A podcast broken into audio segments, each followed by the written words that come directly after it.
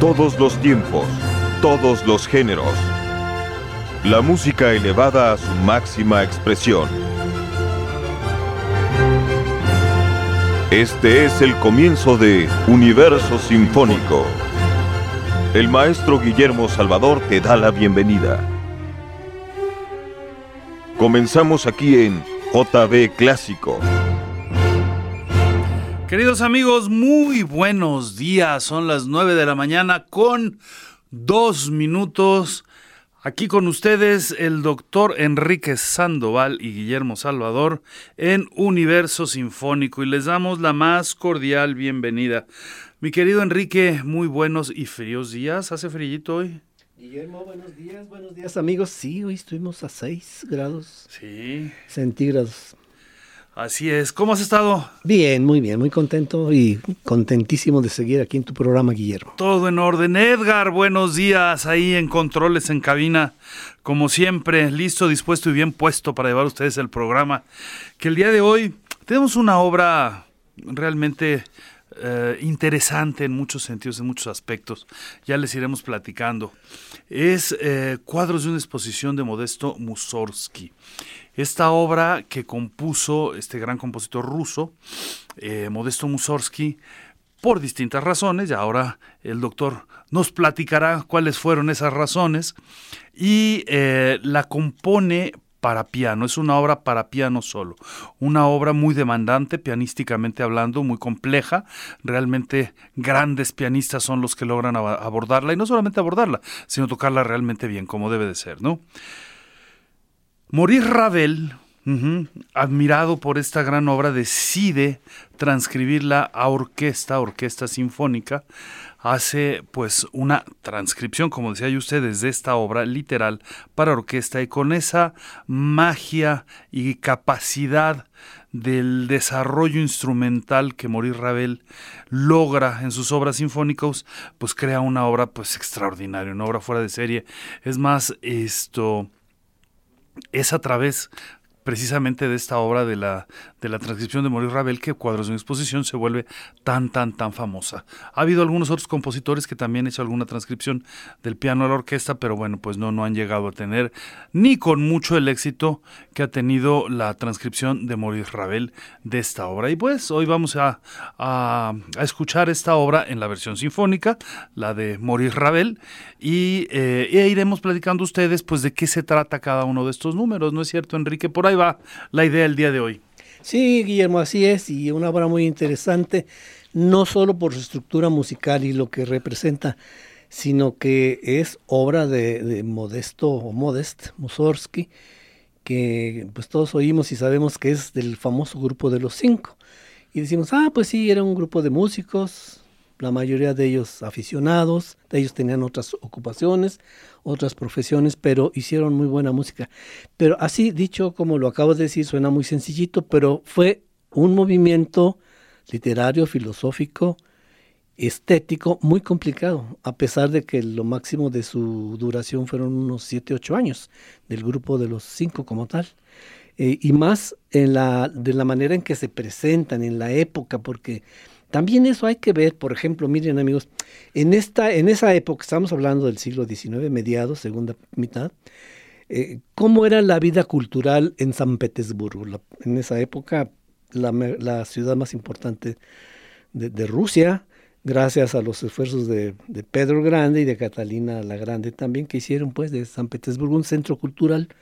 Pero, pero, siempre hay un pero, en San Petersburgo de mediados del siglo XIX, la música no jugaba un papel importante en la vida pública de la capital rusa. No existían grandes orquestas, no existían sociedades ni conciertos. Ciertamente había una sociedad filarmónica, pero hacía dos conciertos al año. Y tampoco había un sistema educativo, o sea, solo había clases particulares, como las que tomó Modest Mussorgsky, y ni tampoco había una crítica importante, o sea, la cultura musical era pues casi inexistente. La música era privilegio de la aristocracia en las ciudades de nivel alto económico, como San Petersburgo, por supuesto.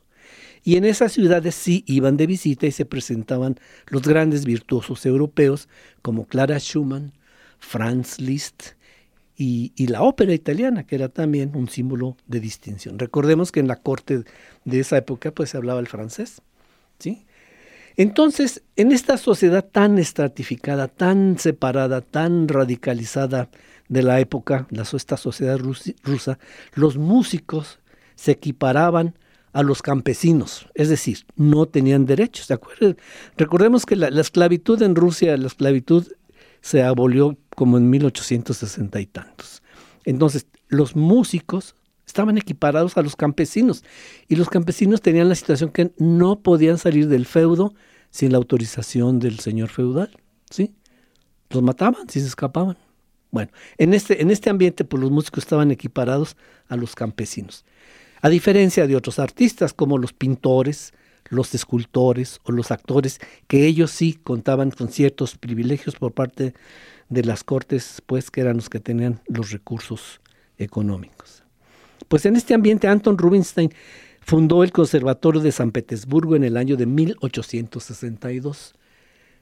Tras años de esfuerzo y con muchas objeciones, tanto de la aristocracia como de los músicos, que tenían muchas aspiraciones profesionales, como Mili Balakirev. Billy, parece trabalenguas, Mili, Balakirev se opuso a cualquier forma de educación académica, Guillermo. Fíjate, un, músico como Mili se oponía a la, educación académica. Y como una alternativa, precisamente creó este grupo al que ya hice referencia, que a este grupo de los cinco, que tuvo su máxima producción musical entre 1856 y 1863. Y este grupo de músicos pretendía enseñar según sus propios principios. Y en este grupo, bueno, pues ahí llegó Modest, Modest, Modest Mussorgsky. Así es, y de alguna manera este grupo, los cinco, que si mal no recuerdo son Balakirev, Borodín, Mussorgsky, César Cui, y el otro es Rimsky-Korsakov. Rimsky-Korsakov. Ah, Nikolai Rimsky-Korsakov pues de ahí también se enciende la, la, mecha para crear posteriormente el nacionalismo como, como movimiento musical, ¿no es cierto? Así es. Los famosos nacionalistas rusos surgen también de aquí, de este grupo de los cinco. Y es que realmente antes de Glinka, Glinka es anterior que ellos, no había música rusa. No había música rusa conocida. La música folclórica, la música popular siempre ha existido, pero que tuviera presencia en la sociedad, no. Como tal. Pues sí, y Mussorgsky, quien como tú bien dices, surge, emerge y forma parte de este grupo, escribe esta obra, Cuadros de una exposición, como un homenaje a un amigo suyo, a un pintor de apellido Hartmann, ¿cierto? Quien lamentablemente muere relativamente joven, ¿verdad? Y hay una, esta exposición a la cual hace alusión, supongo que es este post-mortem, ¿verdad? Ya había muerto Hartman cuando se presenta esta exposición, o fue una exposición a la cual Mussorgsky había asistido y todavía Hartman vivía. Eh, bueno, la exposición fue previa, todavía estaba Hartman, pero muere Hartman y como era muy, muy amigo de, de Mussorgsky, él como un tributo hizo la obra. Ok basándose precisamente en, en, en, algunos de los cuadros de esta exposición. Como les decía a ustedes, eh, Mussorgsky la escribe para piano, para piano solo, y Ravel hace una orquestación fenomenal, que es la que vamos a escuchar ahora. ¿Y qué te parece si empezamos ya, nos vamos a la galería, Enrique? Les platico que nosotros vamos a escuchar un tema recurrente en la obra, de principio a fin, al cual em, pues Mussorgsky denomina como promenade, en español le llamamos paseo, es así como un desfile, pero pues es un paseo, es un eh, transcurrir entre una sala y otra, ir de un cuadro a otro. ¿No? Entonces ahí nosotros escuchamos este, este tema que lo vamos a escuchar a lo largo de la obra en varias ocasiones, modificado, variado y en la orquestación es maravilloso porque el colorido sinfónico pues te permite hacer una gran cantidad de situaciones de este tipo. Y después de cada paseo aparece un cuadro, o sea, hagan de cuenta que caminan, llegan al cuadro y fijamente lo empiezan a ver. Y musicalmente lo describe. Ya más adelante de la obra, pues llega un momento en que ya el paseo ya no es tan recurrente entre cuadro y cuadro, sino que a lo mejor van dos cuadros consecutivos, tres, pero el paseo como tal, el tema se va manteniendo. Entonces, Pues, ¿qué tal, Enrique, si escuchamos el, eh, el paseo de inicio, que es la entrada a la galería, y el primer cuadro, que es Nomos? El primer cuadro, sí, quiero, es Nomos.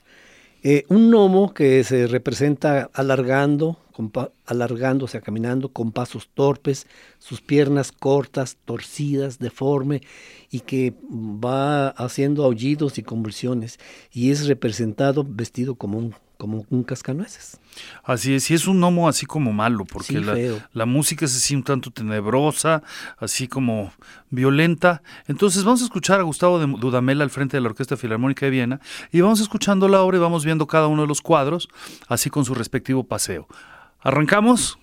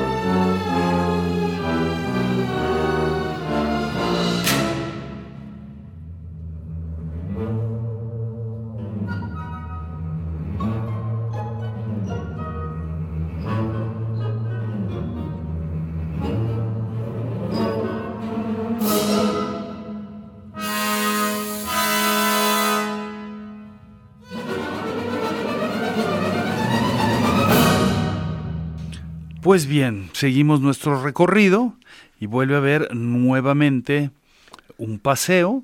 Nos vamos de un cuadro a otro y vamos al viejo castillo, que es la siguiente castillo, O castillo antiguo. Es un castillo, es un cuadro que representa un castillo de la Edad Media ante, la cual, ante el cual canta un trovador, así como llevando serenata, bajo de un balcón.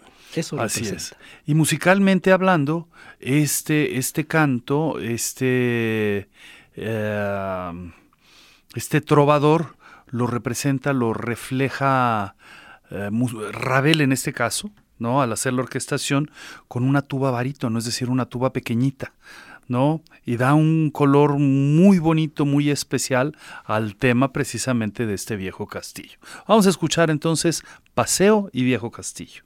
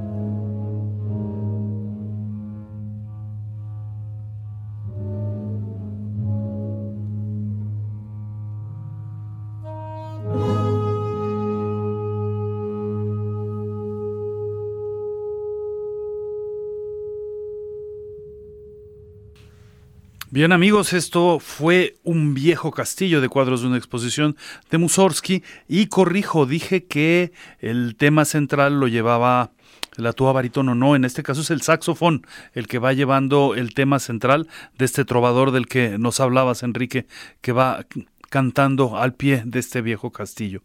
¿Te parece si hacemos una brevísima pausa? Adelante. Y regresamos con esta obra.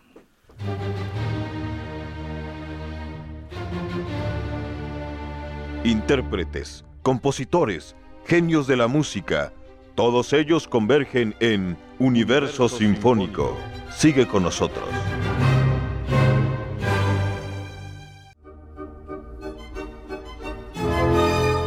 Universo Sinfónico. Continuamos. Bien amigos, estamos de regreso, esto es Universo Sinfónico y estamos escuchando cuadros de una exposición de Maurice Ravel. Y vamos a seguir adelante caminando por la galería. Inmediatamente vamos a hacer un nuevo paseo, lo van a escuchar como lo han escuchado ya dos veces, pero pues ya también en una, en una modificación tanto armónica como instrumental, desde luego. Y ahora vienen dos cuadros de manera consecutiva, que son Tullerías y Bidlo, que se tratan... Si las Tullerías, bueno, es la representación de, eh, de, de, un parque con muchos álamos, de un jardín donde hay muchos niños jugando entre ellos y en, en algunos de los juegos, como en cualquier parte, ¿verdad? Y, la, y el siguiente cuadro se llama, en español, La cabeza de ganado, que se representa una carreta, fíjate, polaca con dos enormes ruedas enganchadas a dos bueyes. Y aquí, aquí quiero hacer este un comentario pequeño de que si sabemos o escuchamos la descripción de cada uno de los cuadros, vamos a poder identificar lo que Mussorgsky nos quiso describir con su música. Y eso para mí se me hace extraordinario porque, ok, oigo la música sin, sin el contexto y digo, ah, pues sí, está bonito.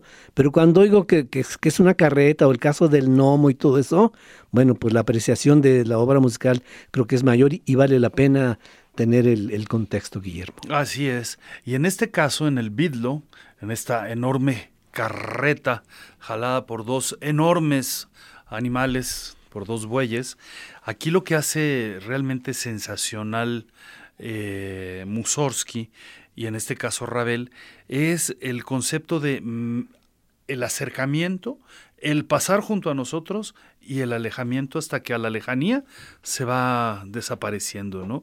O sea, sientan ustedes cómo realmente esta carreta se viene acercando, acercando, acercando, casi pasa por encima de nosotros y se va nuevamente. Aquí sí es donde aparece la tuba barítono, Ajá, como, como les decía yo anteriormente, en el número anterior fue el saxofón, ahora aquí el tema lo lleva precisamente este instrumento y, eh, y bueno, previamente él están las tullerías en donde, bueno, pues como bien dices Enrique, musicalmente Mussorgsky nos describe a los niños jugando, saltando y brincando. Entonces, vamos nuevamente con esto que es paseo, tullerías y bitlo.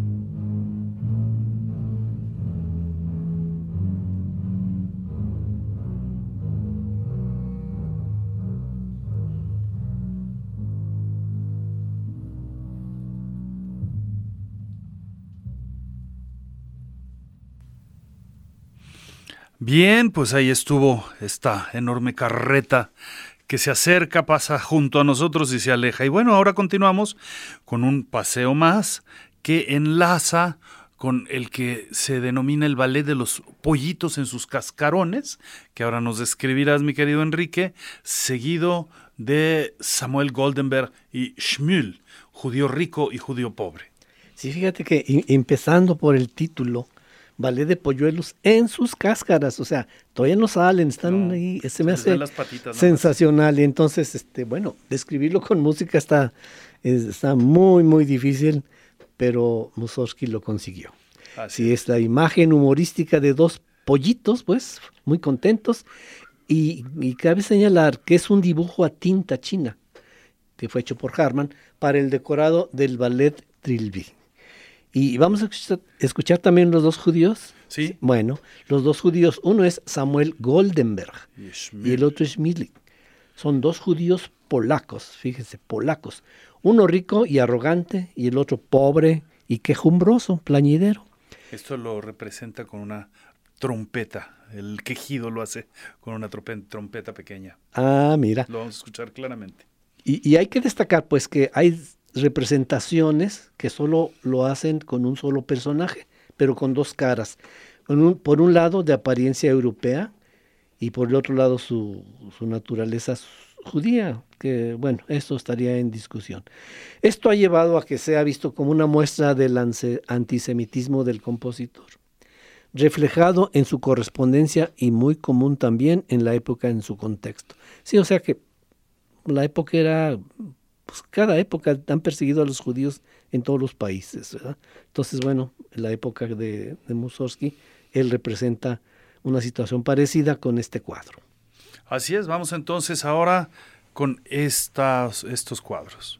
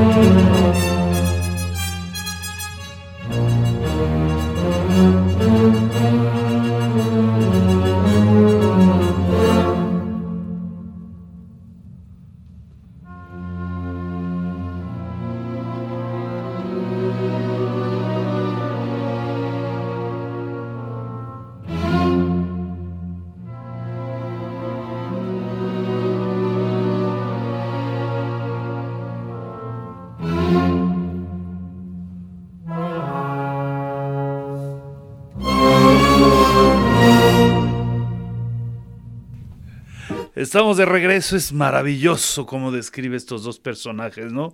Uno prepotente y el otro ahí verdaderamente casi casi pidiéndole perdón al suelo por pisarlo. Pero bueno, este, pues ¿qué les parece? Hacemos una pausa y regresamos con la conclusión de esta gran obra. Universo Sinfónico, la música elevada a su máxima expresión. Volvemos.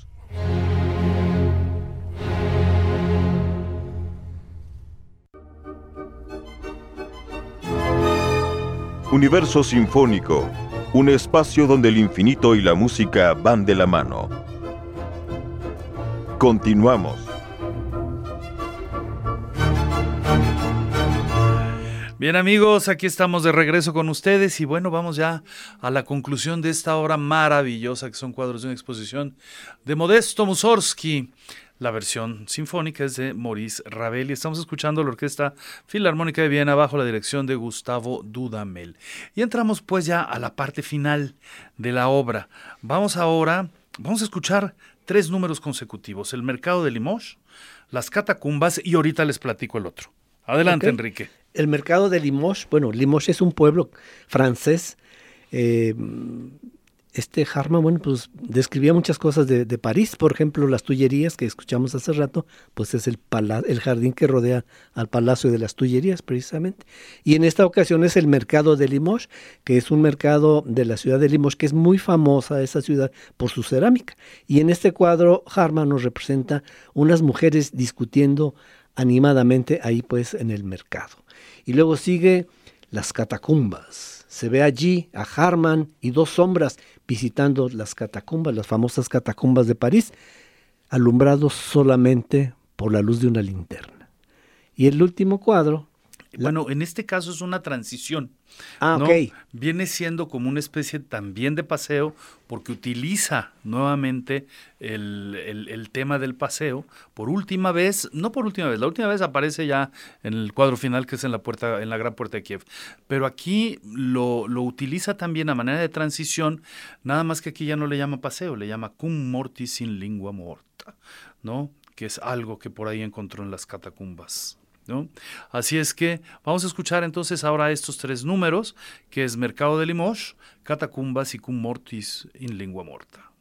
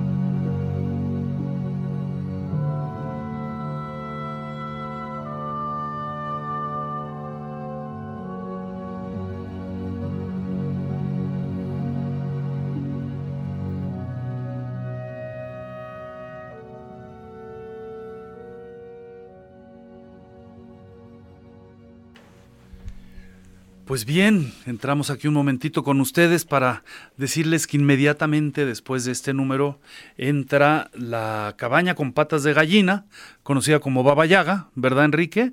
Y esto enlaza con la parte final que es la gran puerta de Kiev. Este cuadro representa una cabaña en forma de reloj, fíjense ustedes, es qué curioso, ¿no? Una cabaña en forma de reloj donde vive la terrible bruja Baba Yaga. Las patas de la gallina sirven para atacar a cualquiera que se acerque, especialmente los niños malportados y perdidos. Y este cuadro también lleva mortero de piedra donde se un mortero de piedra donde se tritura los huesos de los niños. Así es. Y esto enlaza majestuosamente con el final de la obra, que es la Gran Puerta de Kiev, en donde volveremos a escuchar el tema central del paseo. Y con eso, pues llegamos al final de la obra y al final del programa. Entonces, ¿qué tal, amigos? Si escuchamos Baba Yaga y la Gran Puerta de Kiev y el doctor Enrique Sandoval y Guillermo Salvador, les damos las gracias. Y los escuchamos de hoy en ocho. Vamos con Mussorgsky.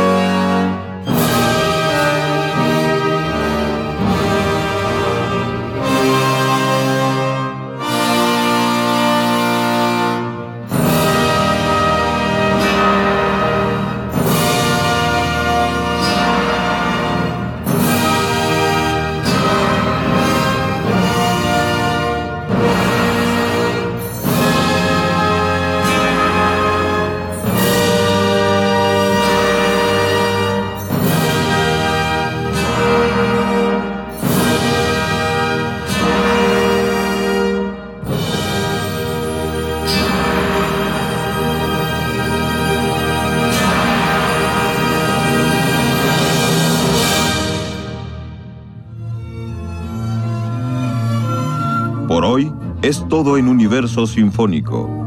El maestro Guillermo Salvador te invita a la siguiente travesía el próximo lunes en el 96.3 JB Jalisco Radio. Hasta entonces.